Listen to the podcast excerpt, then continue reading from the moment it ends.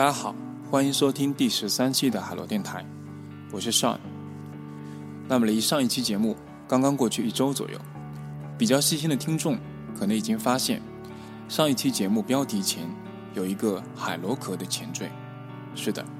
我们将推出新的系列节目，除了海螺壳以外，我们还将推出另外一个系列——利器 X 播客，作为利器 X 播客的第一季延续。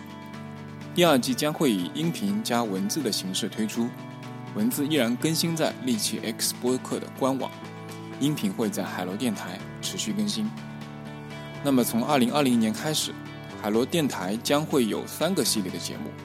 第一个是海螺电台主节目，时长会在九十分钟左右；第二个是海螺壳短节目，三十分钟左右，以单口节目为主；第三个是利奇 X 播客系列。六十分钟左右，一般是采访独立播客的主播，或者是对谈。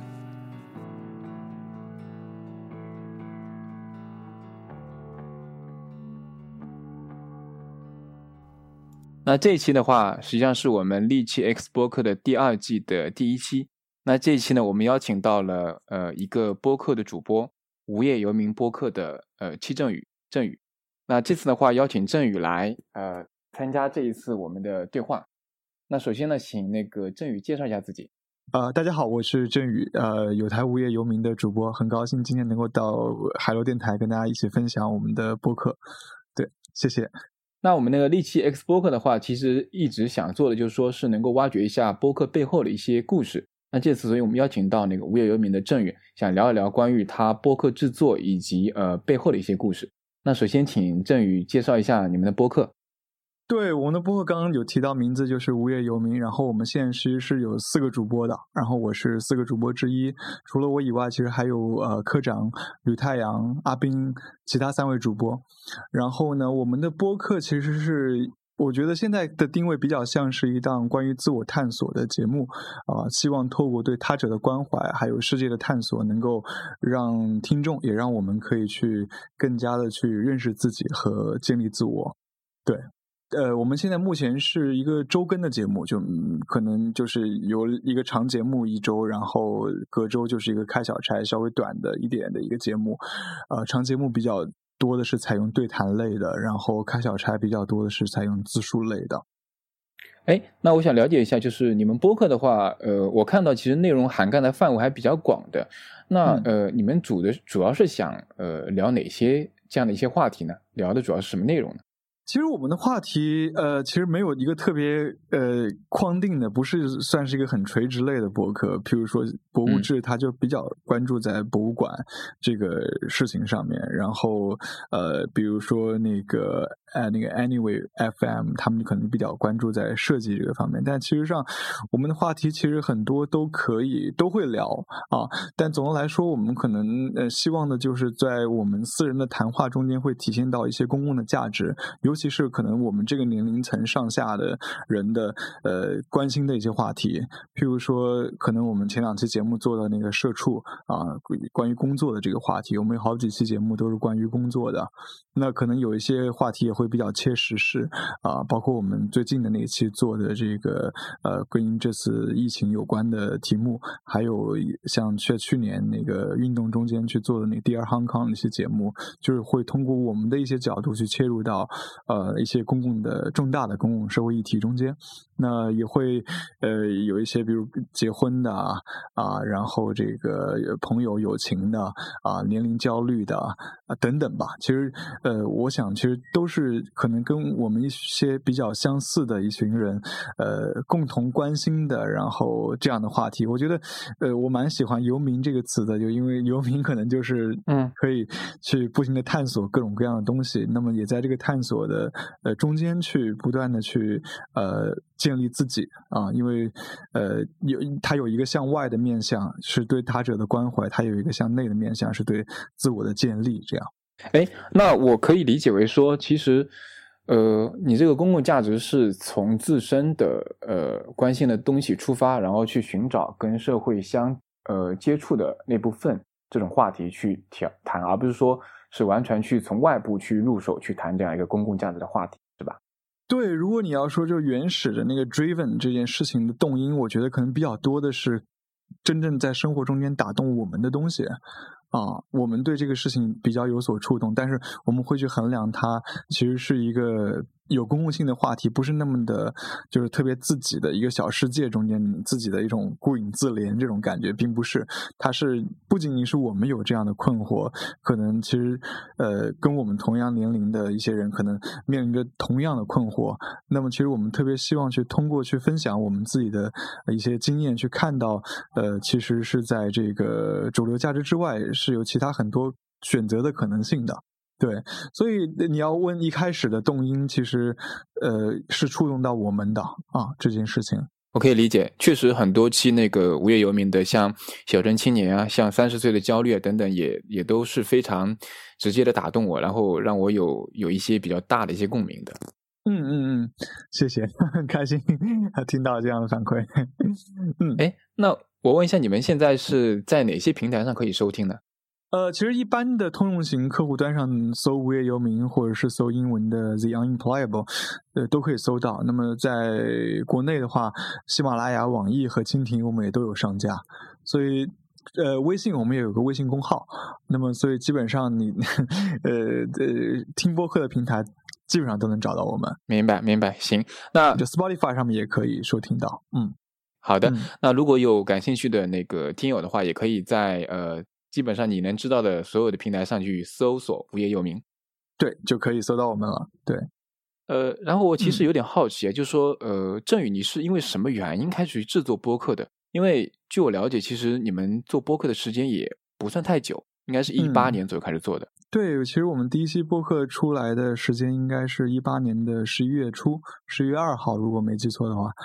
呃，其实最直接的原因就真的是我当时辞职了，就是从那个端传媒离职。那之后我我休息了两个多月的时候，然后当时呃。我我我我和阿斌，阿斌是我太太，然后我们一起找了我们另外一个朋友杨静，呃，当时我们我们三个人说想去做一个播客，因为对我个个人而言呢，就是我呃之前呃做了很长时间都是文字的媒体，其实也会想尝试一些新的形式。那对播客这个媒介，其实我接触的也蛮早的。啊，我我最早听播客应该是从零五年的时候听到反播，啊，对，哇，呃，那个时候对，呃，我应该是上高三的时候听到的，啊，我我我那时候就特别爱 上网折腾，乱七八糟看，那时候我是学校 BBS 管理员，所以就是对对互联网东西就是特别有兴趣，所以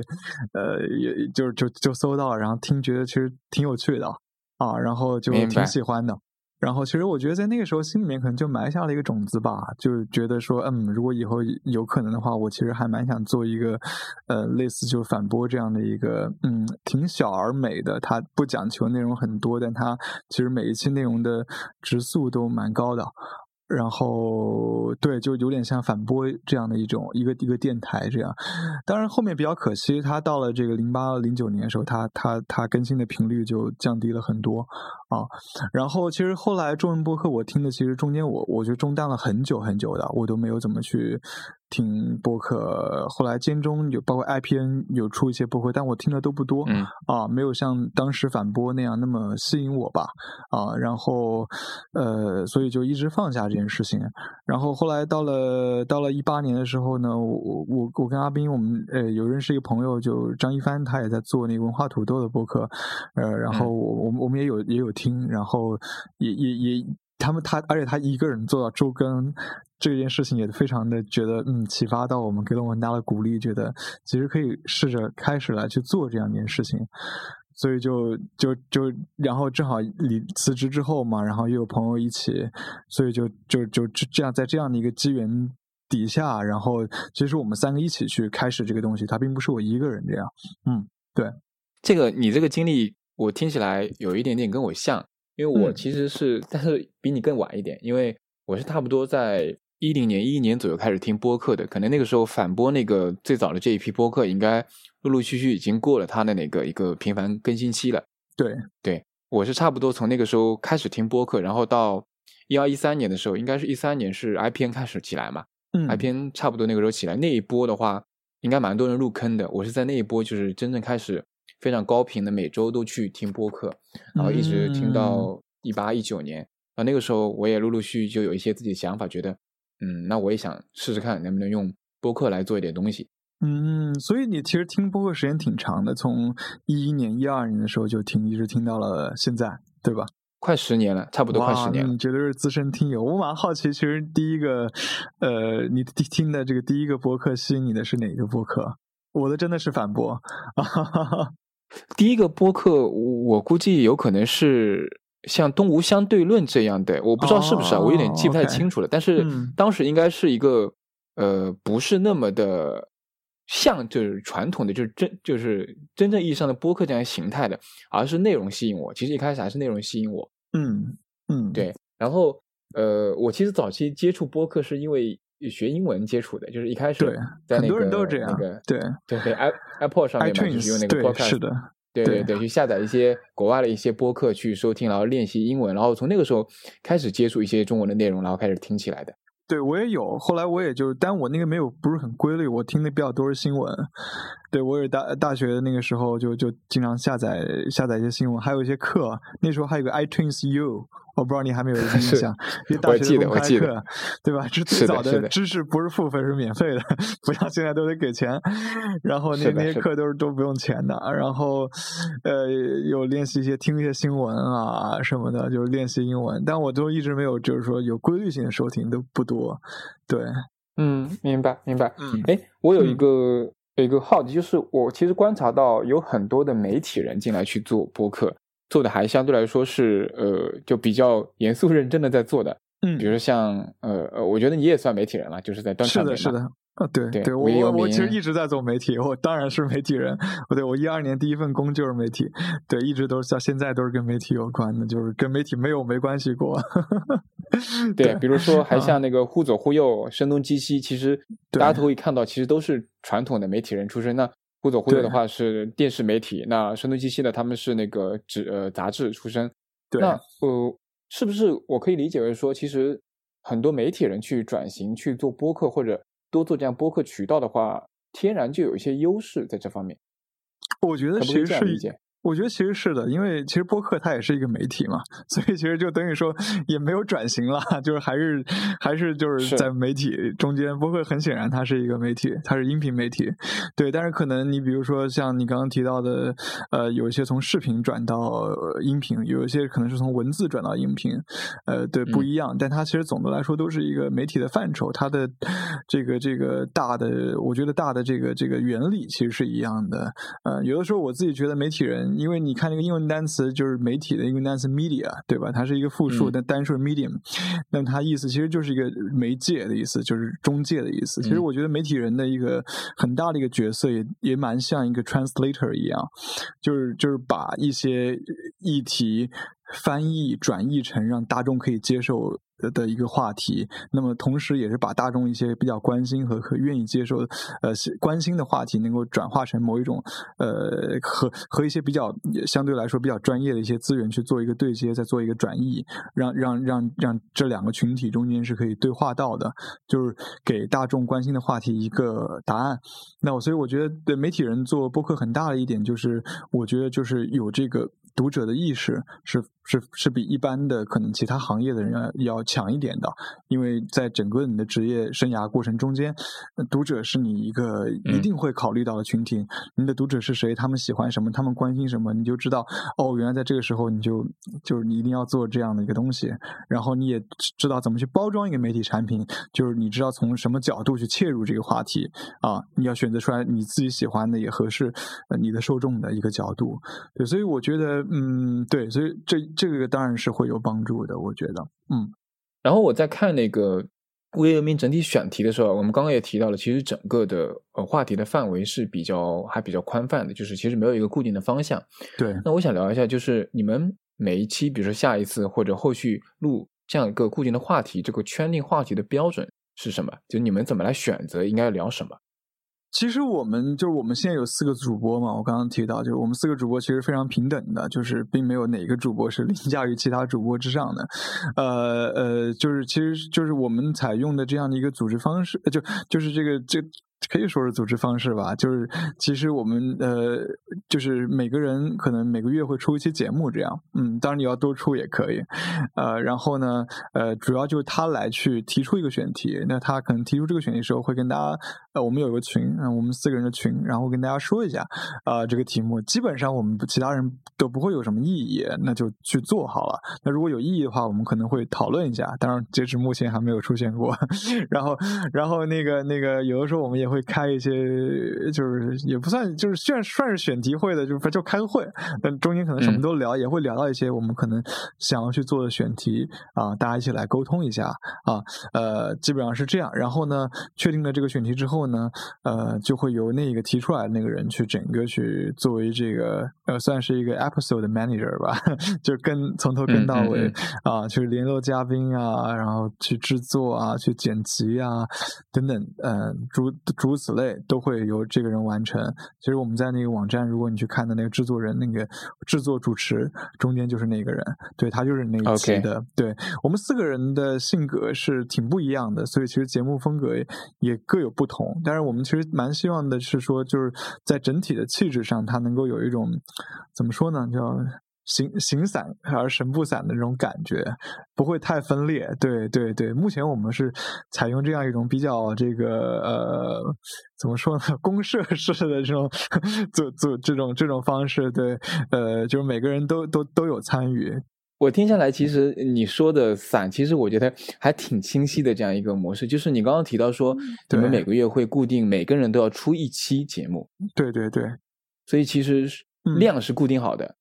呃，是这样，就大概的固定。当然，有的时候可能有一个主播他比较忙，那可能其他主播稍微闲一点就顶上，这样就是大家其实是很很互助的啦，也不是说就规定你一定要出。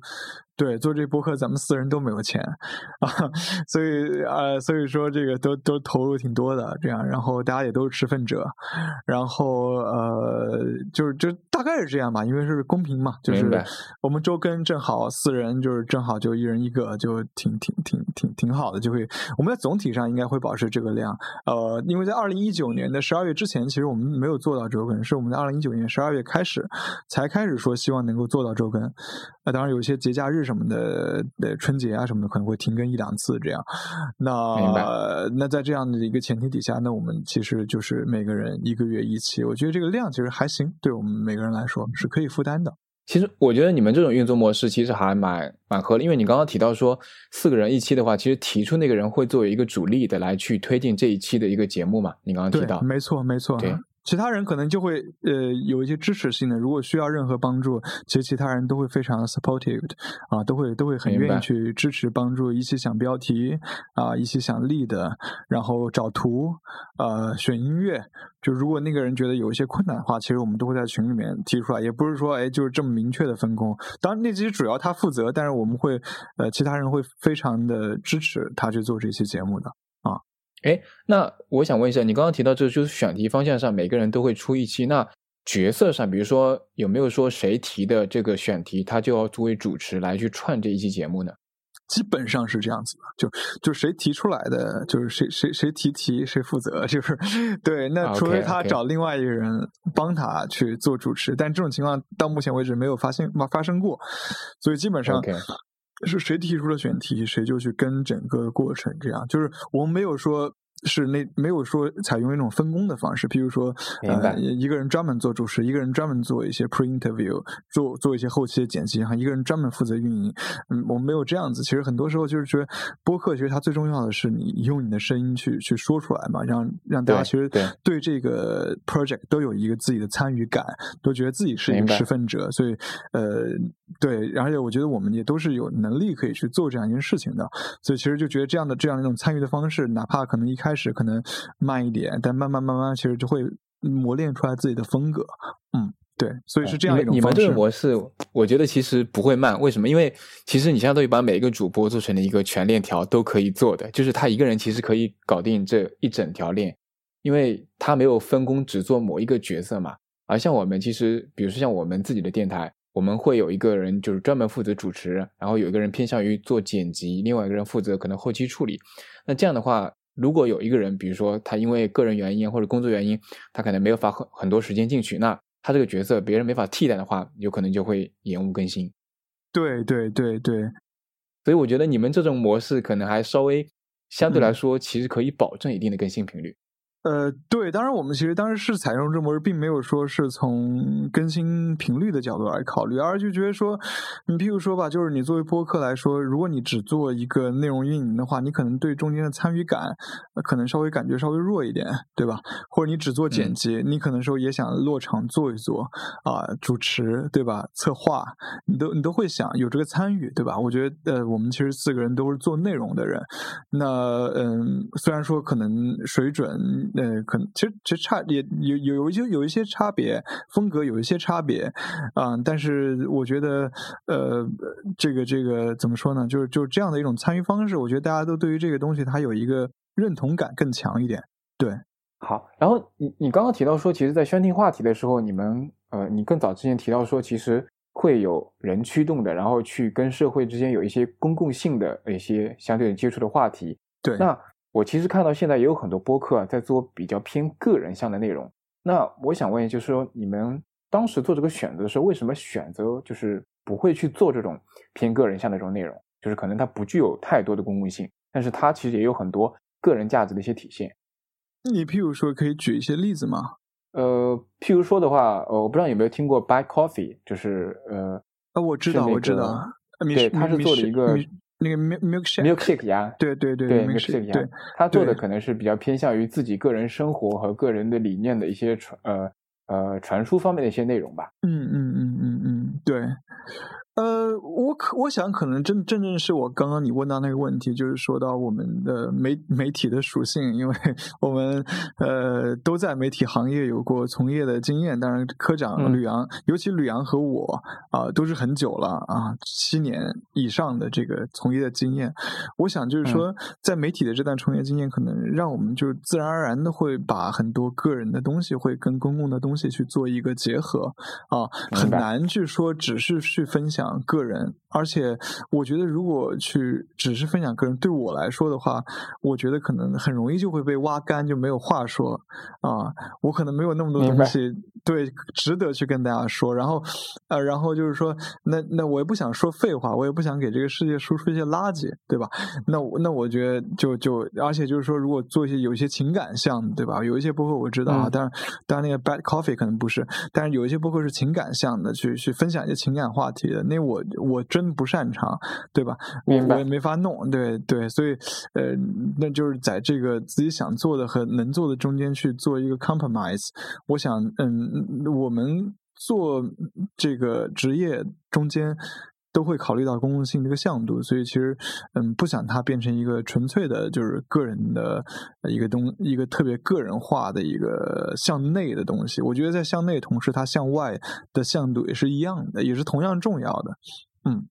那我想问一下，就是说有没有什么话题，你们可能是呃，我抛开刚刚说的公共性和个人个人向的这个问题啊，说有没有什么话题内容，可能你们就是不想或者一定不会聊的，有这样一个取舍吗？会？呃，这两个两个不一样。如果说一定不会聊，那我们不能聊敏感话题，对吧？好像还想活着这样。对，嗯呃，如果不想的话，其实我我觉得说，其实是一些跟自己不是特别有关系的话题啊。就我记得我在 Profess 的分享的时候也有说到，就是很多东西，就是说，如果这个话题连你自己也打动不了，那你怎么可能去打动别人？怎么可能去影响别人呢？啊，所以其实我们会先是这个话题，他或者是这个人，他打动了我们，我们对这个话题、对这个人有所感触之后，我们想才会有这样的一个动力去做，而不是说一定要出一期节目，呃，就是为了凑个数。去去去出一期这样，然后就是搞个很很很很勉为其难的去做一个节目。我觉得那样去做，就是就可能不会去追热点，比如说出来一个事件什么的，然后大家都在聊，其实你也为了就是可能追上这个潮流，也去聊这件事情。可能这件事情如果不打动你的话，其实你根本也不会去聊它。对你或者你也想不到是怎么去聊吧？我觉得热点我们也有，就比如说现在这个疫情这种事情，你你你就觉得如果你不去回应一下，不从你们我我们的角度去回应一下，就觉得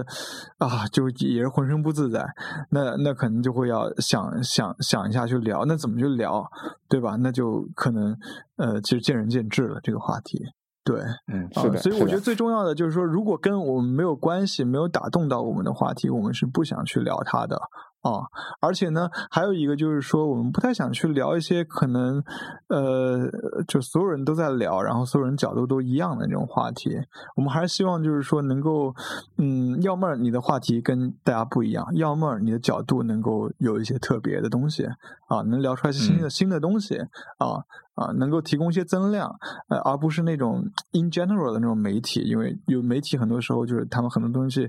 就是都是一样的，一样的，一样的，就是就没有什么温度啊，对，啊，所以所以所以我觉得这是我们比较看重的东西啊。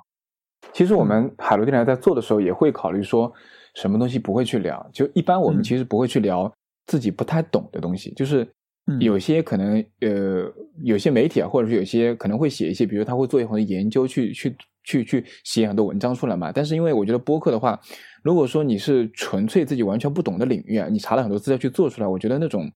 其实产生出来的东西，就像就像你说的，可能没有温度，或者其实那个东西并不是你的东西，所以我们也不太会选择去做那个东西。所以像这次疫情的话，其实呃，我看到很多做播客的朋友都在发出自己的声音。但是我们当时也在讨论说要不要做一期播客，但是我想来想去，我们确实说不出什么东西出来。我除了告诉大家说待在家里保护好自己以外，好像没有什么可以说的了。就是因为在医学方面，或者在比如说在隔离方面，或者在呃社会方面，其实都有很多更专业的人士在呃做很多自己的分享。我其实我自己做的话，我觉得我可能没有他们专业，所以我就在这时候我就想，那我索性就不说了，我就嗯。这个东西我不会，我不懂，那我就不说选择。嗯嗯，对，因为我对于懂来讲，我对于我们来说，可能就我我我我自己思考这个东西比较少，因为我们不是一个特特，我们是特别没不是很有知识的一个一个博客，对我们比较就是一个偏个人的经历和情感的一个分享的一个播客，对吧？有也有一些自己的观点，一些东西这样。那对于一些事情的看法，呃，所以就是懂或者不懂，我我我不懂，我不懂医学，我不懂这个病是。怎么传播的？那我懂的可能不比大家。多一那么一点点，那么呃，所以所以，但但那个，当然这期播客并不是我做的，是是吕阳做的，但他选的角度，我我觉得选的很好，就是他其实选的这种大规模的新闻事件，或者是尤其像传染病这样的东西，他们是怎么跟我们每个人发生关联的，以及我们每个人的生活怎么样又被这样的一种大的呃事件而影响的啊。这个我觉得是一个可以激激起所有人共鸣的，不仅仅是疫区的人，可能是疫区以外的一些人啊，都会有一些共鸣的，因为大家的生活可能多多少少都受到了这样的一些事件的影响。对，哦，你你说到这个有一点点 inspired 我，就是呃，如果说在我刚刚才那个方面我没有自己的呃可以讲的东西，其实就像你刚刚说的。其实这个疫情影响到了每个人，那其实我可以讲这个疫情对我和我身边的这群人的影响，我也可以讲。对这个东西，我觉得倒是可，因为它是个人的东西，就实实在在生活当中受影响的东西。可以做一个类似于呃日记的方式，记录下这段时间发生的一个一些事情，我觉得倒是可以。对对对，是是是是是，没错。你像故事 FM 最近有一期，他就是一个呃确诊了这个新冠肺炎的人，他自己录了几天的那个声音日记的那样一种形式。对，其实我觉得对于自己内心的一种诚实，你你把你自己的一种东西去分享出来，我觉得它就是比较 powerful 的。啊，呃，我觉得可能我们播客或者我们去追求的一个东西，是它是比较真诚的啊，是或者说走走心的这样。对，那可能呃，尤其是声音这个媒介，它本身就比较私密，所以它可能更多的时候会嗯激起一些人的共鸣，这样，嗯，而不是说只是把媒体那些东西去搬到那种语言读出来，那其实我觉得就没有什么意义了，也不是音频的东，也不是一个为音频而设的内容。对，嗯，理解，嗯，对，OK，哎，我想问一下，就是呃，振宇，你们在做播客之前，你有没有给自己立下什么宗旨？比如说，你一定想做到的事情？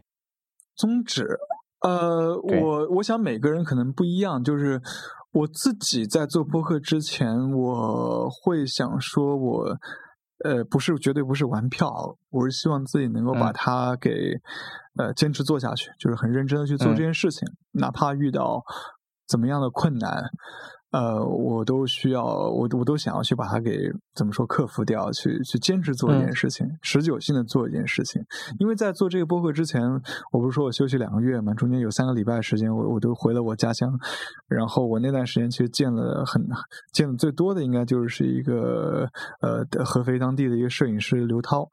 啊，他其实也也也给了我很大的一个启发。他其实呃，从他一零年左右吧，他就一直在街头去街拍照片。基本上是有以前有抄表，他以前是一个抄表工啊，他在街上就会经常去去抄那个水表的时候，他就会拍照。然后他现在变成一个监督抄表工的一个工作人员，那他也会呃去坚持去拍照。我看过他的很多照片，我们也邀请过他上我们的节目。呃，他的很多照片我看得到他的变化，就是他照片的变化，他看世界角度的变化啊，他看待街道，看待这个城市，以及看待在他照片中间。感受到那种公共性的东西啊，呃的变化是啊，以以及拍照水准那种光影的运用的变化，你都可以看得到它从一步一步从比较稚嫩。怎么样走到比较成熟，以及走到一种现在，我觉得这绝对是大师级的作品的这样东西。但是他真的去每天都坚持去拍照，他可以不做其他事儿，但他基本上每天都走很长很长的路去去拍照啊。所以我觉得这这样的一种坚持，我觉得是让我特别的被震动到的啊。我也觉得特别了不起。所以我觉得，呃，我觉得，呃，你认真做一件事情，其实你投入到这个时间是非常非常重要的。然后，我觉得这种坚持下去啊，不随随便便说放弃，嗯，我觉得也很重要。所以我我我当时也也受他那个启发很大。然后，所以觉得说这件事情，我希望能够很难，我也希望能把它坚持下去。啊，有时候你工作工作之后，那开始的时候我们是无业游民，对吧？啊，是可以的，花很多时间去做。但后来你在香港生活没有办法，对吧？这就是这没有收入，嗯，真的是很很惨的一件事情。那那可能要去工作，那工作必定会占用你挺多时间的。那怎么在这样的情况底下去把播客这件事还做下去？对，就就就是你得想办法，你得匀时间或。邀请更多朋友来加入，等等，啊，这都都是都是都是去回应这些问题。我们都希望能够把这个事情给继续下去，啊，明白明白。对你你提到这个说，就是无论什么遇到什么情情况或者困难，都想坚持做下去呢。这一点其实我我之前的时候，也就是也自己在播做播客的过程中也遇到一些困难，就是前段时间在。一九年末的时候，我我自己的工作可能有一些变动啊，造成我们本身播客的一些频率更新频率也也降低了，所以呃，可能在做播客和个人生活和工作之间的关系啊，就怎么去平衡，可能对很多主播来说都是一个需要好好考虑的问题。但我听那个振宇你的意思就是，其实你你是在无论说你的个人生活、工作遇到什么困难的时候，你都希望把这个这件事情。能够利用以谨慎的一点时间，都够都都能够做下去，是吧？我看你们其实做的还挺好的。呃，我我个人其实希望他做下去。当然，我们中间也会呃有很长时间停更了，超过一个月没有更新，对吧？我记得就是上海那个十一月份的时候，那个 p r o f e s s 的时候，一一个听友还问我，你们怎么对一个月还没有更新节目？什么时候更新啊？还更新吗？对吧？这这种事情这也是会经常出现，就也是会很不稳定的。所以后来其实我们也希望呃透过一些外界压力去把我们给让我们的更新频率更稳定一点。而而且，但是我。我自己觉得呢，这这当然让它更稳定点是一种方式。当然，我觉得还有就是说，你中途因为或者说如果你做不了了，或者你这段时间就真特别忙没法弄，那也没有问题。你可能交代一下，你可能过一段时间你心里面有这个事情，你过段时间你还是会把它给做下去啊。啊，我我觉得也可以，就真的有事儿，那你停个几个月或者怎么样，那也不代表你就不做播客了。那你你几个月之后回来，你还是在做播客，可能这几个月时间里面你沉淀一下，对吧？像很多有一些播客是分季出的嘛，第一季、第二季，对吧？呃，中间可能有一些 gap，那么再去制作新的内容，这样。所以我觉得有时候这种休息也是挺有必要的。呃，对，所以中间停一停也也是很有必要。但是你知道。什么时候是放弃？什么时候是是暂停？什么时候停止播放？对，所以对我来说，我说是，我觉得是可以可以暂停的啊。但是呢，就不会轻易的说停止播放啊这样的事情。嗯，对你刚刚提到的这个记忆的概念，我觉得其实挺重要的，因为我看现在其实中文播客里面有“记”的这个概念的不太多，可能陆陆续续有人在尝试去做。因为我觉得引入“记”的概念其实挺好的，因为因为每个人做的这个内容啊，其实你如果长年累月做下去的话，其实很可能你的素材或者你输出的东西会不够嘛。对，那如果有这样一个对，会有这样一个稳定的一个“记”的概念，比如说这季做完之后有一个休整，其实你在生活工作的过程中，其实都在吸收东西嘛。你其实有这样一个吸收的过程，才够才能在下一次输出的时候更加有有有内容的东西出现。是的，是你们现在就在做这样的尝试吗？对吧？是的，我们第二季，我们利对吧？利气 X 计划就是做了比较长时间的这样的一个停停了之后，就现在开始。第二季的一个对对对，挺好的，我觉得，呃，因为有时候像国外那些季的很多，它是一个故事，对吧？它可能第一季比较偏重于这个角度，第二季它偏重于那个角度，或者故事它本身是在一个进展之中的，它用这种形式就跟美剧的感觉是挺像的这样。但中文的其实很多是谈话类的，那你分这个季，那这一季和第二第第一季和第二季有什么分别呢？可能 没有什么分别，大家就觉得哎算了，不不分了，对吧？呃，对，除非说我们要有一个特别的这一季这。这季我们就关注于，譬如说这季我们全内容都是关注于工作，我们下一季的内容全都是关注关注于这个呃结婚、买房这些诸如此类这些话题。那如果是这样做一个清晰划分，那可能是分季；那不然的话，就是呃你话题本身来说是相对来说比较零碎的，你分季就没有太大的一个意义啊，它也不是连续性的啊，对，啊，就像就像我们。利器 X 播客其实就是第一季跟第二季，其实我们也有这样。我们第一季其实更多是偏向于文字的，第一季主要是文字的采访嘛。但是我们实际尝试了完之后，发现就是采用这种相对固定的这种稿子，然后加上文字的形式呢，很多人反馈说，虽然帮助到他们，但是有些东西呢过于的死板，然后很多东西呢其实有很多更加生动好玩的东西呢没有展现出来。所以呢，我们也在考虑说，第二季的用更多的形式，比如音频啊、视频啊，或者多种方式结合的方式来呈现这个更多播客相关的内容。嗯，所以嗯，第二季就做了一些变化。是是是是，对，因为文字相对来说，它文字的呃是第一比较理性的，第二它传递信息是非常好的啊，因为它很快就可以 get 到很多信息啊。但是你因为你是关于播客的一个东西嘛，这个大家可能还是。关注的人可能都是呃喜欢用耳朵来去听的啊，所以我觉得其实用用播客的形式来去做一个关于播客的访谈，其实蛮好的。当然，你也可以成整理成文字稿，对吧？那视频的方式我就不知道你你是不是会去拍一些什么东西了？那我就不知道了。视频的 可能之前考虑过说像拍摄一些录制的场景啊等等，就是做一些其他信息的补足吧，就是。更加完整的展现主播的各种的呃播客制作的内容等等。哦，对，那也挺好的，对对，其实也挺好的，我觉得，对，的难度可能相对来说大一点，就是你还要去 你拍，因为播客咱们可以像现在这样连线录，但是你呃视频的话，如果要你拍的话，不是他自己拍的话，那就是的，一定要到现场了。对对对对对对对。哎，你你刚好讲到说那个播客录制的那个，就是去现场。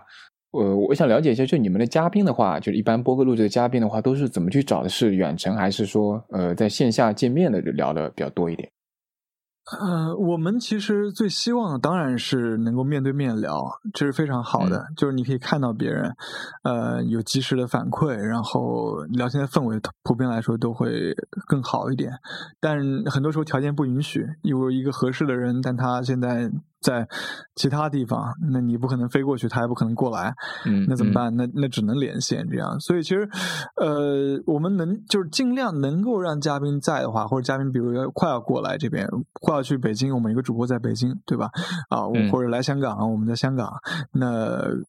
都是尽量能够去就他那个时间在的时间录，但我们知道可能长时间我们都不太可能见面，但是你的节目可能也觉得差不多时间要出了，那就呃连连个线聊啊，打点折扣，但是也还行。对，所以对，就就是呃最重要的可能是话题，就像我说到刚刚两种驱动方式，一个是话题驱动，一个是人驱动。呃，话题驱动也找合适的人来呈现这个话题，对，就看那个被我们找到的人。就他的这个方便，我们来去看怎么呃聊，对，嗯，OK。那你们邀请的这个嘉宾的话，呃，是主要是以你们的朋友为主嘛？因为我看到好像基本都是你们生活中熟悉的朋友。对对，是这样子的，就是说，呃，杀熟的，呃，我觉得有两个好处啊。第一个就是确实是，呃，怎么说呢，就是容易一点，对吧？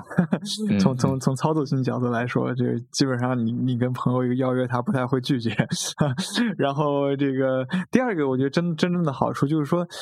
你跟朋友在现实生活中间，你们本来是有就有那种。亲密感和那种信任感的，那那种这种亲密感和信任感，其实，在对话中间是可以在播客中间去重现到的啊。这然后他也比较愿意跟你敞开心扉，去说很多很真心的话。刚刚我有提到说，我们播客是一个很走心的播客嘛。那如果我第一次跟别人见面，别人凭啥你谁啊？我就跟你掏心掏肺，对不对？这这是肯定不会这样子。所以就是说，呃。呃，也真正是一些朋友或者我们熟悉的人，那我们才能够让这个对话去到一种深度啊啊，他才能够有那个信任感，把他知道的很多东西就拿出来跟你去分享。你陌生人他不一定愿意讲的话，可能就很很皮毛或者很肤浅，那可能这并不是我们说做这播客的一个初衷啊。对你，比如说我们在媒体去访问一些专家的时候，他肯定讲的都是一些公共的、纯公共的东西，他不可能跟你讲他的生活是什么样子的，对吧？啊，他对某个事情的感受是怎么样子，他不不会这么讲，你也不会这么问。但是我觉得，在我对我们节目来说，这这后两者反而是一件重要的事情，所以反而需要一些你熟悉的人啊，才能够才能够去呃。呃，无论是对我们来说，还是对对嘉宾也好啊，我觉得这种双方的那这样的一种信任和亲密的感觉，才能在播客中间去呈现到啊。哎，我看到那个呃，你们的播客的话，其实有长节目和呃短节目，就是开小差之分嘛。对。然后我我了解到，其实就之前跟你沟通下来，长节目的话，你们之前都会有跟联络对象会有一个 pre 的 interview，会有这样的过程，是吧？对，尤其是一些就是认识但不是特别熟悉的嘉宾，这可能也是补充上一个问题，就是说我们是不是只能找朋友？那么只能找朋友的话，可能也不一定合适，因为有些朋友可能并不是那么合适上你的节目，对吧？那可能有一些我们就会找到一些相对来说不是那么熟悉啊的人啊，那可能嗯，这个时候就可能做 pre interview 就是一个特别有必要的。那么在做 pre interview 的时候，你就可以更加深入去了解这个人，也让他更加深入。了解你和你所做的这个播客，那么所以更多的是双方互相在闲聊，是吧？就是对对对，这个对，其实闲聊，然后你你就闲聊，就跟你闲聊很多话题，然后你哦，你从他身上捕捉到他哪个点可能是比较适合你这些节目的，你去记下来啊，然后记下来之后，呃，完了之后，你你你就像我刚刚说的媒体人，我其实要做的很多时候是一个 translator 的一个角色嘛，就是你要把他身上的这个点呈现，怎么让他更好的呈现给听众。啊，对吧？你怎么去问问题？然后呢？呃，你问什么问题？啊啊，这些都是关乎到他的这个呃呈现和他的表现的啊。那那这时候就是我觉得就是就是做 pre interview 的必要了。你不做的话，你可能上来就聊，可能就话题特别长，就是就是呃聊三个小时，但是你可能就剪，可能剪四十分钟，那你会剪死，而且话题可能不是那么的 organized。所以所以所以，我觉得有时候。做 pre interview 就挺好的，那么同时呢，也让嘉宾自己去 review 和反思一下呃相关的问题。那么当你做完 pre interview 之后，你把问题提纲发给他的时候，那他其实又会再思考一遍。我觉得呃，我们也当然也是才开始尝试着按这个流程来 run 啊。那呃，那么呃，我我讲呢，就是说他们的表现其实也会更好一点。就在节目上的表现啊，更能说出来那些呃，你可能想让听众听到了他们说的东西啊。这个可能我觉得 pre interview 的话，有点偏向于可能有媒体经验的人会更了解一点。因为之前我在做那个利器 X 播客第一季的时候，其实杨毅也跟我提到了说，就如果你在跟采访对象沟通的时候，其实你可以加入这样一个 pre interview 的这样一个环节。那这样的话，其实对于双方的一个了解，其实后续的展开都是非常有帮助的。对，然后我发现就是很多其实如果没有做媒体的相关经验的，或者刚开始做的播客的人，其实这块其实会相对忽略一点的。就是他有的时候可能是提前打了招呼，然后可能邮件沟通过，大家上来直接聊，有的时候会发现比较尴尬，有的时候聊起来就会很硬，聊不下去，有的时候会出现这种情况。对对，因为我自己的经验，我就觉得说，其实录播客有点像考试。但不像写文字，你可以呃左想想右想想，删了再改，改了再删。播客它是一次成型的，对吧？就跟一镜到底的感觉一样，我得这样这样不停的录着。我我不能说哎再想一想，我把这个字再调一调，诸如此类。当然后期剪辑可以做，但总大体内容是在那一次访谈中间、对谈中间去完成它的，就就很像考试，就两小时你做完题结束啊。那那在这样的一个情况底下，我觉得做 print view。也是让，呃，就像你考前做一个模拟考一样的感觉，让你熟悉考试环境、考试形式啊，题型，对吧？那也可以让嘉宾在这个考试中间，也让你自己，对吧？作为主持，在这个考试中间有更好的一个发挥啊。因为如果你上来聊的话，那风险相对来说就就就高一点啊。对，是的啊。但如果很厉害的主持人。或者有很很很不错的嘉宾，其实也是可以做的很好的啊。但如果说稳稳一点的话呢，那真的就是我觉得做 pre interview 是蛮有必要的啊。然后我看到就是无业游民，其实在应该是在一九年之后开始尝试做开小差这样的节目，就是因为一开始之前其实都是长节目嘛，基本上都是在一小时以上的。是的，我不知道就是做出这样变化的一个原因是什么。呃，原因就是呃，其实很直接，就是很多人会反馈说我们节目太长了，OK，可能听不完。对，然后呢，第二一个就是说，我们也挺想探索一些新的形式的，所以其实我们想做一些短的内容。对，呃，然后呢，其实我们是就开小差，它其实是就在在我们这个名字，顾名思义，就是在你的日常生活中间，你开了一次小差啊，你有一些跟这种开小差，就是跟一些惯常东西不一样的。我们可能自己的经验就是上课的时候开了个小差。可能上课是很无聊的，但开小差反而是很有趣的、很有意思的、很着迷的。所以，所以我我觉得这开小差其实对我们日常生活来讲是是一次放空了，就是呃，是我们日常生活的生活，可能生活，尤其我大家都在工作，这样就是可能每天生活都是循环往复。我们也需要希望在生活中间，就尤其对我个人来讲，我可能就觉得在生活中间需要找一些不一样的东西，有一些不一样的体验。你才能够去保持自己的那种清醒啊，不至于说，呃，就是盲盲目啊，一直不因为很忙碌而变得特别盲目啊。所以我觉得这种嗯，日常生活中的开小差，我觉得也是特别有必要的。所以其实就是就是就是就是说，呃，你分享一首歌，分享一个电影，分享一个你经历的事情，嗯，都是让你去保持这种。嗯，自己的呃这种反思能力的一个中呃一个一个一个渠道吧啊，所以我觉得对，然后那么把这样的一个东西去分享出来，其实可能对于呃听众来说，可能也会给他们一些启发啊。明白，对，所以然后这个栏目其实我们也蛮想去 involve 进更多的人的，其实我们有邀请到很多不同的人来到这个栏目，有我们的听众对吧？啊，有我们的朋友的朋友对吧？或诸如此类都有，所以就是它可能，嗯，比较像发展更多像是一个 UGC 的栏目，可能是在一些一个我们其中一个主播的这个指导底下和剪辑制作底下，呃，就有点像编辑角色。那么，但是这时候的记者就不再是呃我我们自己了，而是我们以外的人。我们特别想做的可能是突破到圈层之外。啊，就就不单单是我们这个圈层，就是我们的圈层其实也是很有限，但世界是很大的，人是很不一样的。是，我们也希望能够通过这样的一个栏目去 involve 进更多的人，看到更丰富的一个呃形态，对吧？这个我觉得也也更更符合我们的播客的这样的一种气质。如果真的是做成 UGC 的话，我觉得这个事情会更有趣，确实会更有趣一点。对我们是很努力在做，包括这个下一期或者再下期，其实我们都是都是有很多这个这个 UGC 其他人非主播的人去分享的啊，开好像很多也都不是主播自己去分享的。你你刚刚讲到，其实那个就是长节目跟短节目的这样一个划分，我我也非常认同，就是。因为我之前在做这个海螺电台的时候，其实也有这样的一个感受，就是因为我们的长节目基本上也都在一个半小时，可能差不多左右。那你准备一个长节目的时候，其实要去查一些资料，然后准备一些呃呃背景啊，然后输出一些提纲，其实相对来说是比较耗时的。但是呢，你在生活中其实有的时候会有一些短的场景或者时刻，你可能看了一本书，或者你遇到某一个场景，你就是想把那个片刻记录下来。那这个片刻呢，可能它只有十到十五分钟，甚至二十分钟。那这个东西呢，它也有意义。所以呢，我觉得我们也在考虑说，开出一个小的栏目出来，做一个偏相对于短的一个节目形式去承载这部分的一个内容。嗯嗯嗯，对对对对对，这可能我们也让整个节目比较有层次感，是的，是的，对，有的人可能就爱听长的，有的人可能就是喜欢短的，众口难调嘛，对吧？那是的是的对吧？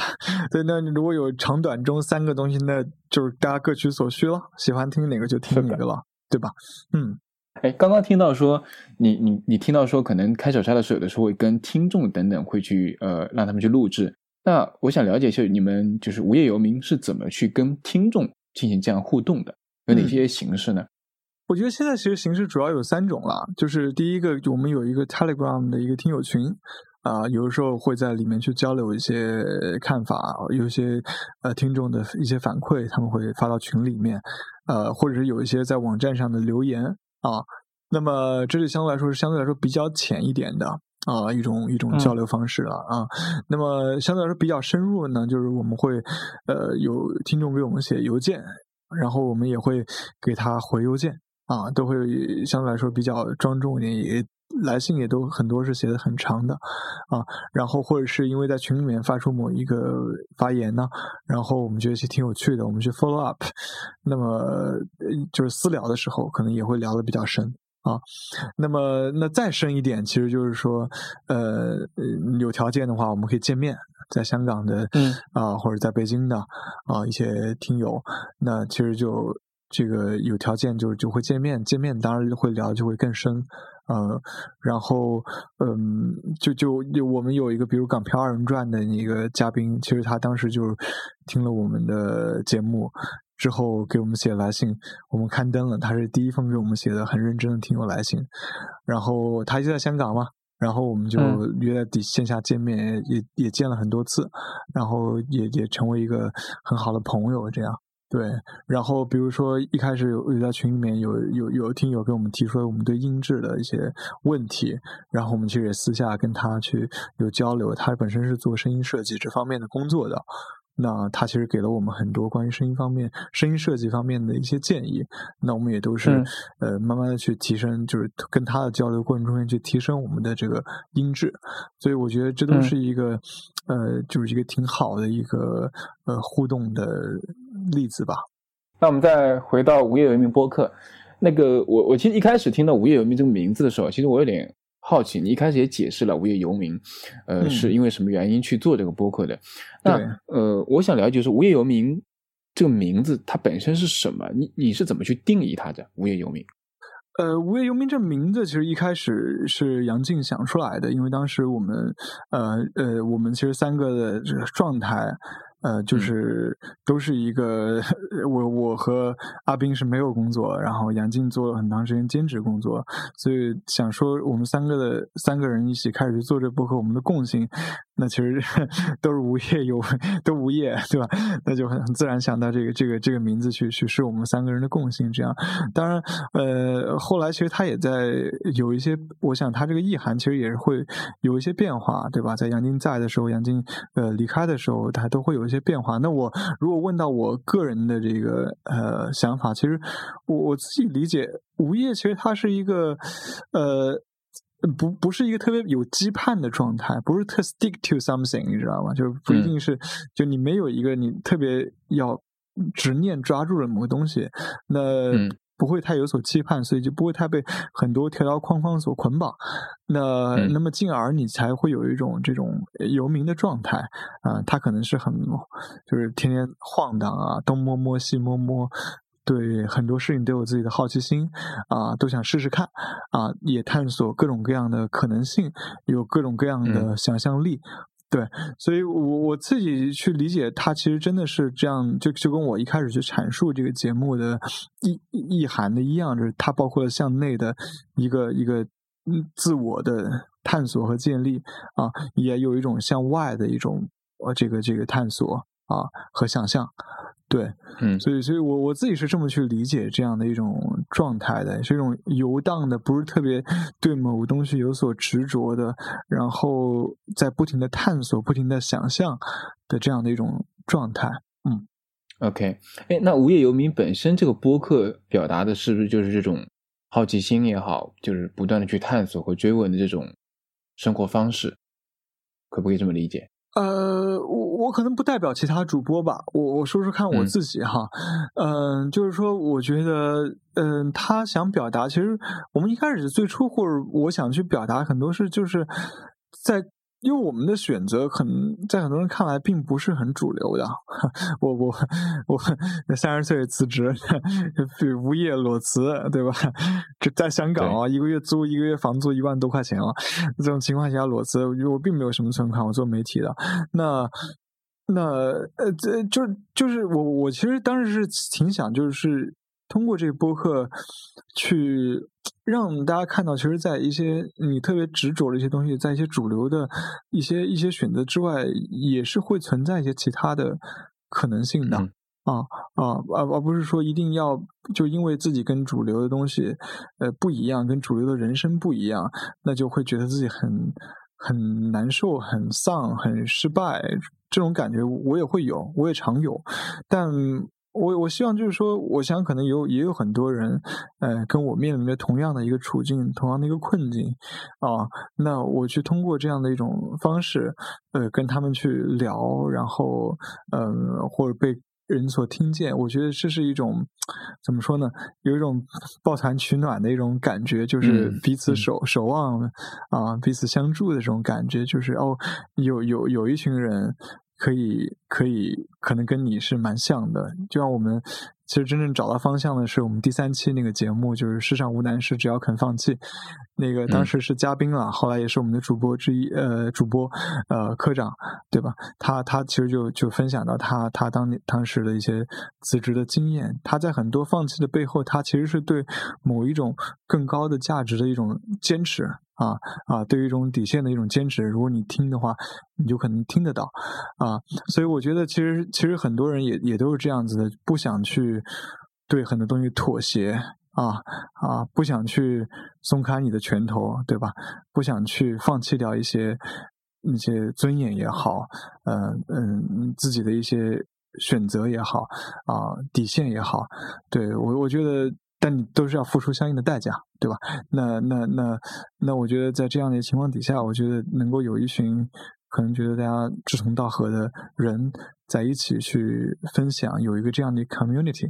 我就觉得是很很好的。因为我觉得，嗯，人很多时候你你看到的所谓的世界啊，世界是很抽象的，但你可能很多时候看到的世界，其实真的就是你和你身边的人。啊，他们的样子啊啊，那如果你身边人都是特别强、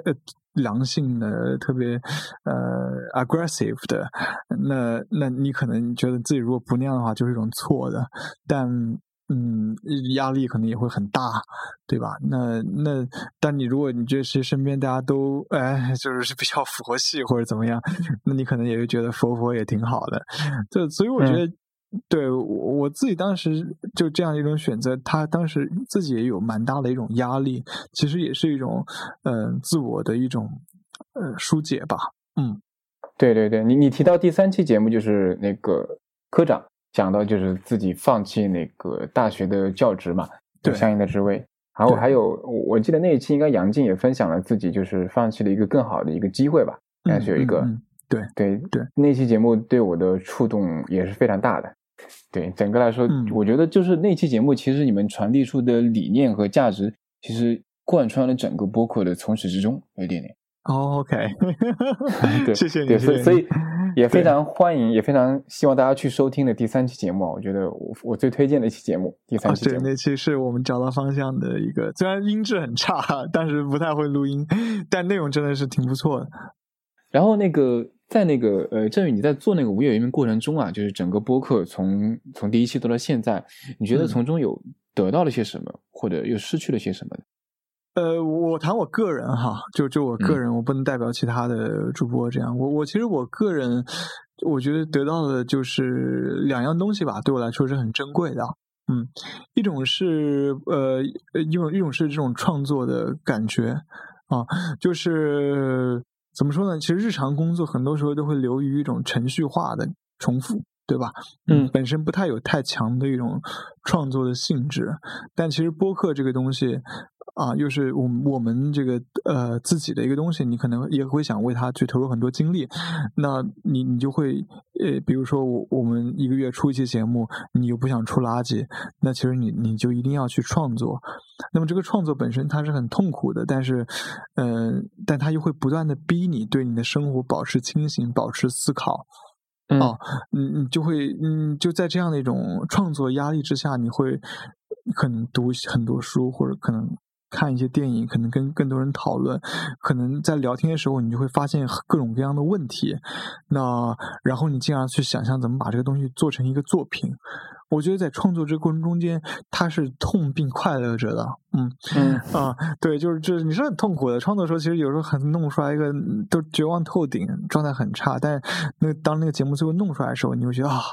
就跟便秘了，这个这个舒缓了一样，这样。但是呃一样，然后后来过几天之后，就是你又开始作痒了，你又开始痒又想做了，这样就是这样这样的一种循环往复的过程中间，那个。临交稿前夕或者临出节目前夕，这个啊，这种要死要活的状态，我他妈怎么这么差，怎么这么糟糕，真是太傻逼了。对，就是一种特别强的一种自我否定，但是最后节目出了，然后反应还不错啊，功不唐捐啊，努力没有白费，然后就觉得啊那我们要。是不是要更能够更进步一点？然后是不是要更多一些东西？所以我觉得这种创作它是重要的，也是为什么我开始我嗯去说，我们其实想四个主播都不是说有一个你只有一个人创作，对吧？其他嗯分工这样，而是每个人都参与到创作过程中间，因为这种东西，我觉得。嗯播客的本身它是关于内容的啊，这种内容的创作，呃是而且内容的一个一个核心的灵魂，它就是创作啊，所以呃，我觉得这是给我很大的一个一个一个收获的啊，就是在惯常生活之外，能够有一个保持一个创作者的这样的一种呃清醒吧啊，呃，所以我觉得第二一个，我觉得可能是因为这个节目而认识到的人。嗯，很多有意思的人，如果是没有做这个节目，是不会认识到的，对吧？比如说你，哈哈哈，对是对对，就也不会有今天晚上我们这样的一个谈话，对吧？所以就是有很有很多这个，因为做这个播客而结识到很多自己原本的圈层之外的人啊，呃，我觉嗯得是很难得的。尤其呃，在这几年这个整个的舆论环境相对是非常收紧的情况底下，嗯，你有时候想找到一些志同道合的人都特别不容易。那是的因为你去做了这样的一个自我表达，因为有一些人被你这样的自我表达给吸引啊，那在这样的一个时候，其实很多人虽然可能第一次见面，但是都觉得可能很熟悉了啊，呃，很谈得来了，就很自然的会进行一些很很聊的很很好啊，而且聊的很有深度。所以，所以我觉得也也因为这样认识到一些呃朋友，我觉得这个是嗯一些非常、非常让我觉得很很很珍惜的东西。你说的这两点，我也我也非常感同身受。第一点的话，就是 创作过程肯定都是痛苦的，然后就是做的时候觉得哇，好，就是好累啊！为什么要让要逼着自己做这个？然后做着做着，就做出来感觉这个东西好像做的一般般，觉得不太满意。然后最后放出来的时候，也有很多听众反馈非常热烈，也给你各种各样的就是各种渠道给你反馈的时候，哇，就觉得还还蛮值得的那种感受。就是对最终他那个你的创作带来的这种别人读了之后或者听了之后的反馈，给你那种满足感，其实还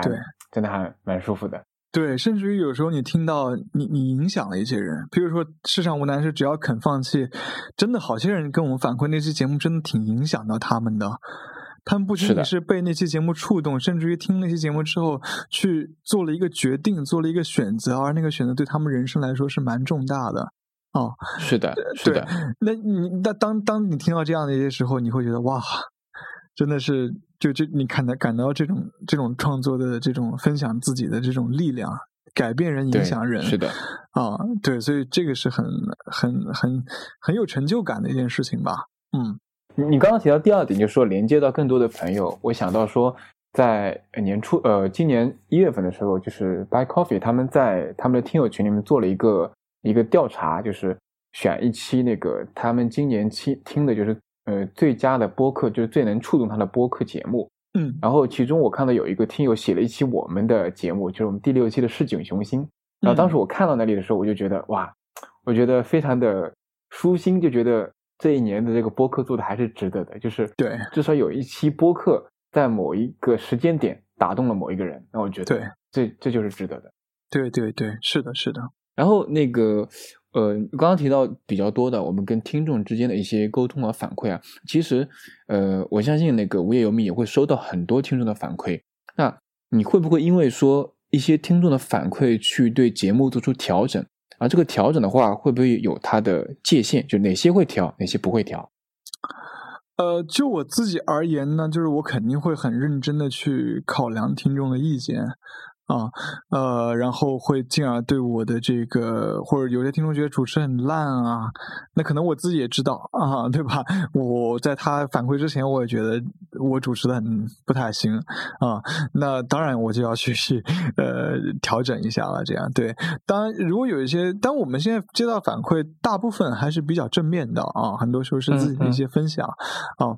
那当然那就没没有什么问题，也不需要做什么调整。当然有一些负面的，我们也会去。review review 说，哎，这个问题是不是存在？以及就是说，我们在不同的角度，可能在。主持的角度，你当时去做一个事情，你是有理由的；但是在听众角度，他听到之后，他他是不能够理解你那个处境的。所以有些东西，我们也会觉得说，哎，那其实是那我们还是会继续我们的做法，因为这是不能够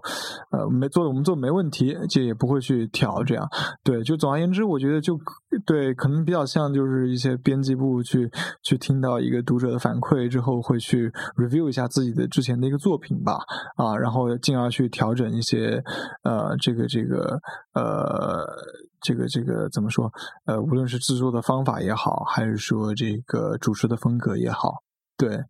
嗯，对，大大体上这样，也并我对我而言，我觉得没有什么说一定是不能跳，或者是嗯都可以听，都都可以，我觉得有道理，我我我听都都可以，我觉得，嗯，对对，都会考量的啊。行，那我们到那个播客推荐的环节，那。你可以推荐一到两期呃播客节目给听众，呃说说推荐的理由。我刚刚你其实也应该也提到一期了，就是第三期。对，我觉得那个听无业游民可能一定要听的就是那第三期。对，如果你听我们节目，可能前两期我们第一期谈的是一个游戏，第二期谈的是一个电影，那就是也是在前期摸索的阶段，就是觉得是不是通过其他的一种文本去啊呃去去介入到某一些话题中间，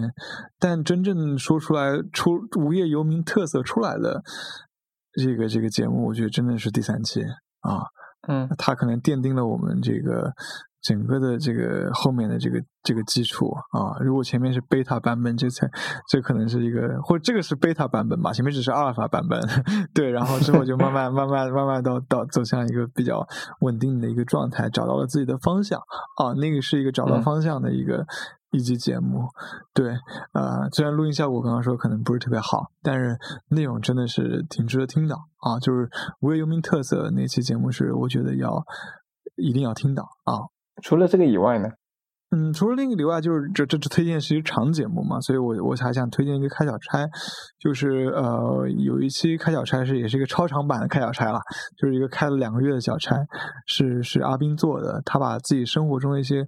感悟讲了出来，其实讲的其实非常细腻和很动人的啊呃，所以这我觉得这也体现了我们节目这样比较真诚的和一个很走心的一个特点啊，所以我我也蛮推荐那个那期的开小差节目的，那也都是建基于生活，以及对生活的一种反思、一种感悟，嗯，自己的触动啊，有好些个听众给我们反馈都会挺感动，那期节目被那期节目抓住了。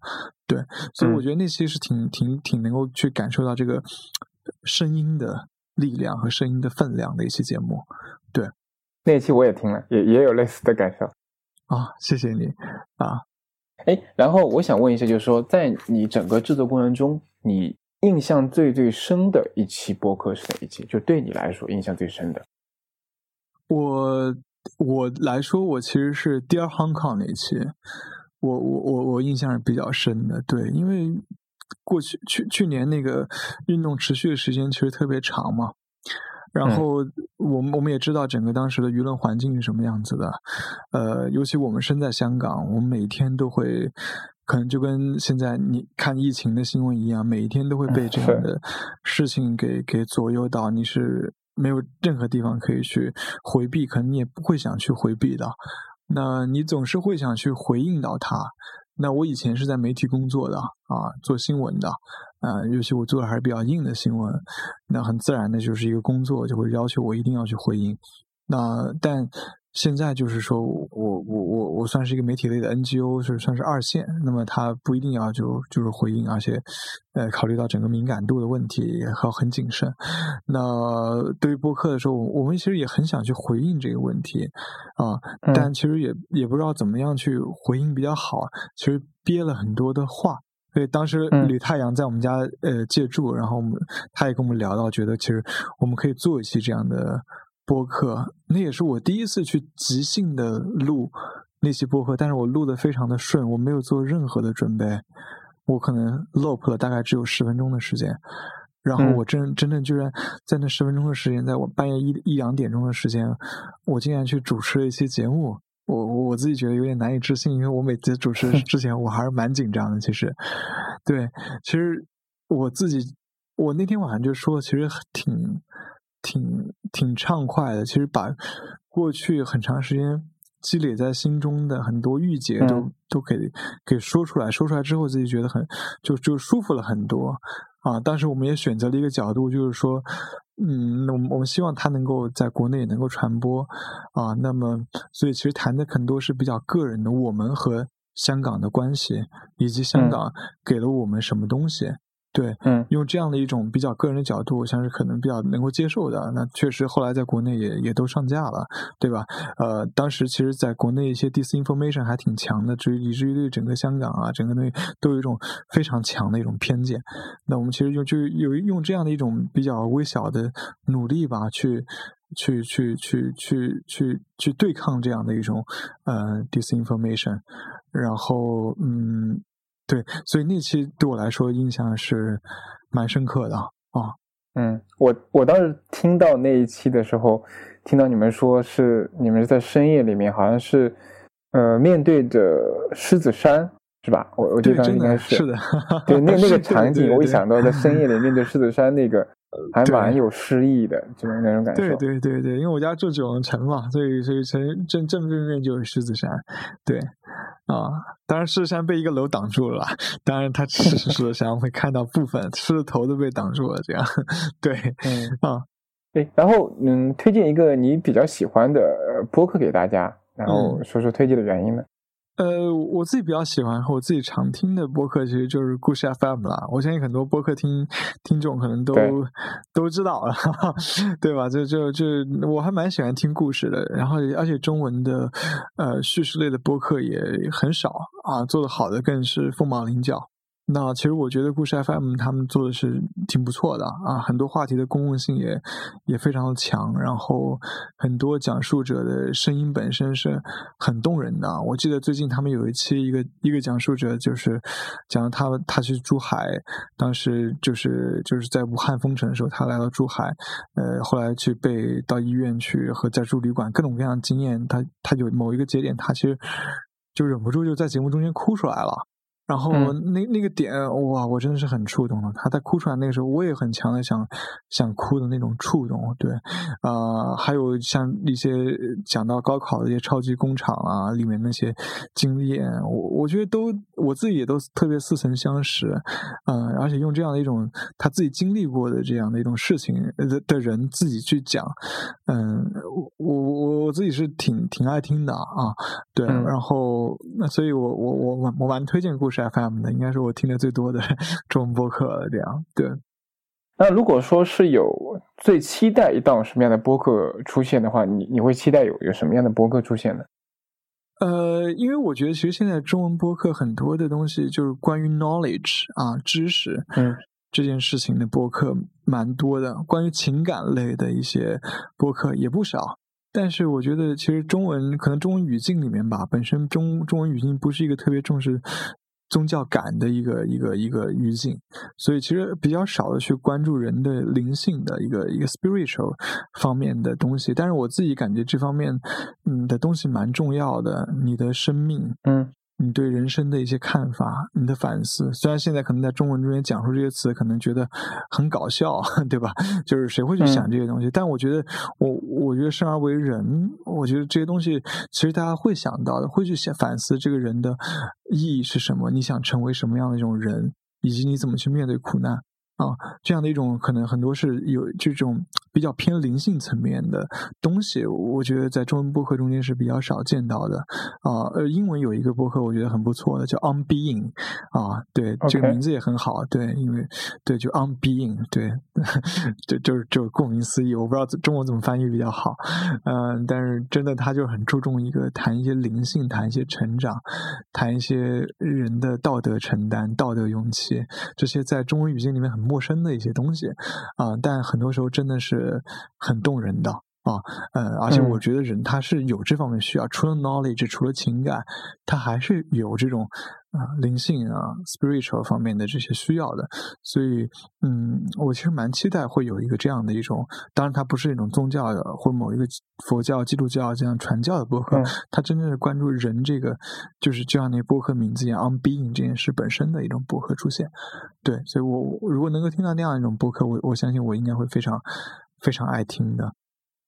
那最后我们来谈谈，就是关于播客这个行业。那其实一九年的时候，我们看到有有其实有大量的新的播客产生，在国内的话，那呃有越来越多的人在入场。那但是呢，呃，其实大家都有一个疑问，就是说到底能不能通过播客挣到钱，就有个大大的问号。呃，我不知道你有没有考虑过说，呃，会不会通过播客来呃有一些会员计划，或者通过播客来收费？有考虑过这种嗯形式吗？会员计划，我们我们我们也有考虑，但是我相信会员计划它也赚不到多少钱。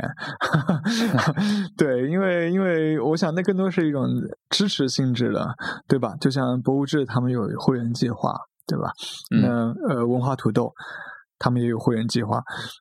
但你要说那个收入能有多少呢？事实上，其实也不会有多少。那你要说赚钱，怎样是赚钱？赚的一个像开公司一样的钱，我就觉得说，当然我们看到去年有一些。嗯，这个这个呃，不同的主播也有下水的，像大内密谈，对吧？啊，他们也开始做商业化，日坛公园也是。然后像像杨一他们做那个 Jasper 那些公司，对吧？做品牌播客，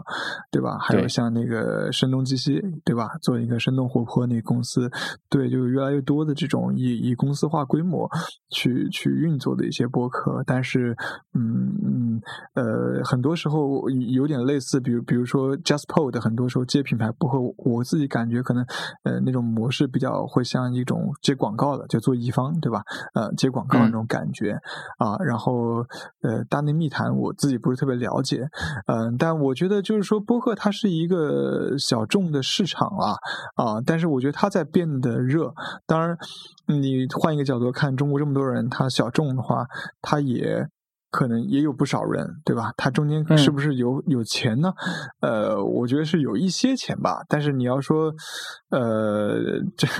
你要说就是说，像像视频行业这样子的，有这么多钱，我觉得我觉得可能也也很困难啊。呃，对，包括一般我们说这种媒体的盈利方式，最传统的就是广告嘛，对吧？就是有口播广告。那这种口播广告能在节目中间有多少呢？其实我我现在听到，其实并没有多少。啊，对，所以这个。对于媒体来说，盈利的最直接的和最传统的商业模式，这个广告目前我就看还是蛮蛮少的。那嗯，你比如说做品牌播客，那也是通过声音这个媒介来挣钱，但我觉得那可能比较更像广告的那种感觉一点。这里没有贬义的意思啊，但是我就觉得可能比较像广告公司。对对，比如比如广告公司拍个片给你做一个播客，这样对吧？啊，我我觉得比较像是这种模式。那会员其实我觉得会员是有，那就是去去维持一个小而美的。嗯，状态，对吧？嗯，那他不可能有什么。大钱对吧？你也是一个，你也生产不了那么多的内容啊啊，对吧？让一年几百块钱，呃，这个这个有那么大影响力，就是你你你要请全职员工把你内容做大，我觉得呃也也也也也没有这样对，就但我觉得在未来它可能出现呃各种各样的可能性，我觉得它都有的啊，对，就但我觉得它能够会不会像视频行业那么火爆怎么样？我觉得。比较比较难，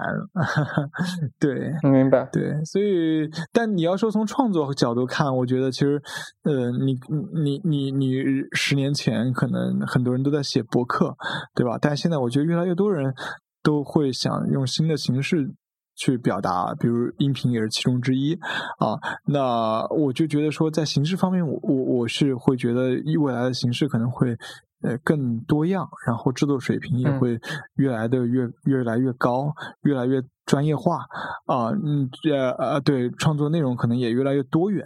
嗯，这个我觉得，呃，对，在在在有更多人入场之后，会会有这样的一种情况的，嗯，我其实之前考虑过说，像互左互右、博物志、爱牛 FM，其实他们各自播客都有自己。呃，方向上的一些商业化的尝试。对，那后续如果有机会，呃，有没有可能，比如说我们组织一个小小的圆桌，可以讨论一下关于大家各自在呃播客的商业化方面做过的尝试，大家各自分享一下，来探讨一下商业化这个问题。挺好的呀，我觉得对。当然，我我们可能没有资格，因为我们现在没有 还没有商业化，没有赚钱这样。对啊，但是如果能去探讨一下，但但我自己个人觉得，就是说，呃，也无非是那些方式嘛，对吧？嗯，你看，我我数一数啊，那个品牌播客、口播广告、呃，会员、周边、线下活动。甚至于线下活动上，包括有一些旅游啊什么的，我觉得都姑且算到广泛线下活动，带货对吧？卖什么东西啊？就是说还能怎么样呢？还能怎么样呢？对吧？其实无非是这几种，对吧？那就试呗，就是看你想试怎么样，哪种更更好啊？哪种更更对吧？我我觉得对，能能够能够更你的受众更能够接受，对我觉得。这个这个这个，对，无非是那几种，我觉得跳不出来这个之外，就对对对对。你提到这个，刚刚提到的各种方式，我我刚好想到大内密谈，我也预告一下，我们第二期可能会跟大内密谈做一个访谈，就是可能主要的重点方向是谈一谈商业化，就是播客商业化，因为大内密谈其实做过了大量的商业化的尝试，那这个路径一路走过来，他们中间。趟过了多少的坑，然后有哪些宝贵的经验，也可以到到时候跟大家分享一下。嗯，好啊，我很有兴趣听一听他们的分享。对对，好的，对，行，那我们今天差不多。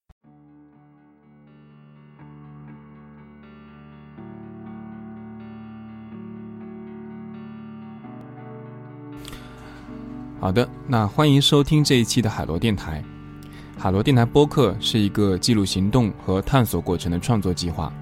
您可以在苹果播客客户端或者任何泛用型播客客户端中搜索“海螺电台”四个字进行订阅，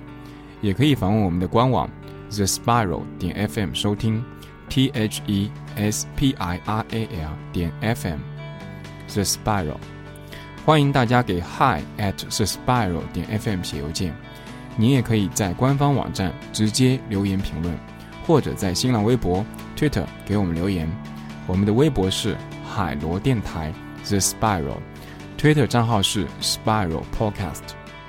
我们希望能通过海螺电台这档节目，去实践在行动中快速迭代、螺旋式上升的这种理念，并逐渐发现和寻找到属于自己的道路。各位，下期再见，拜拜。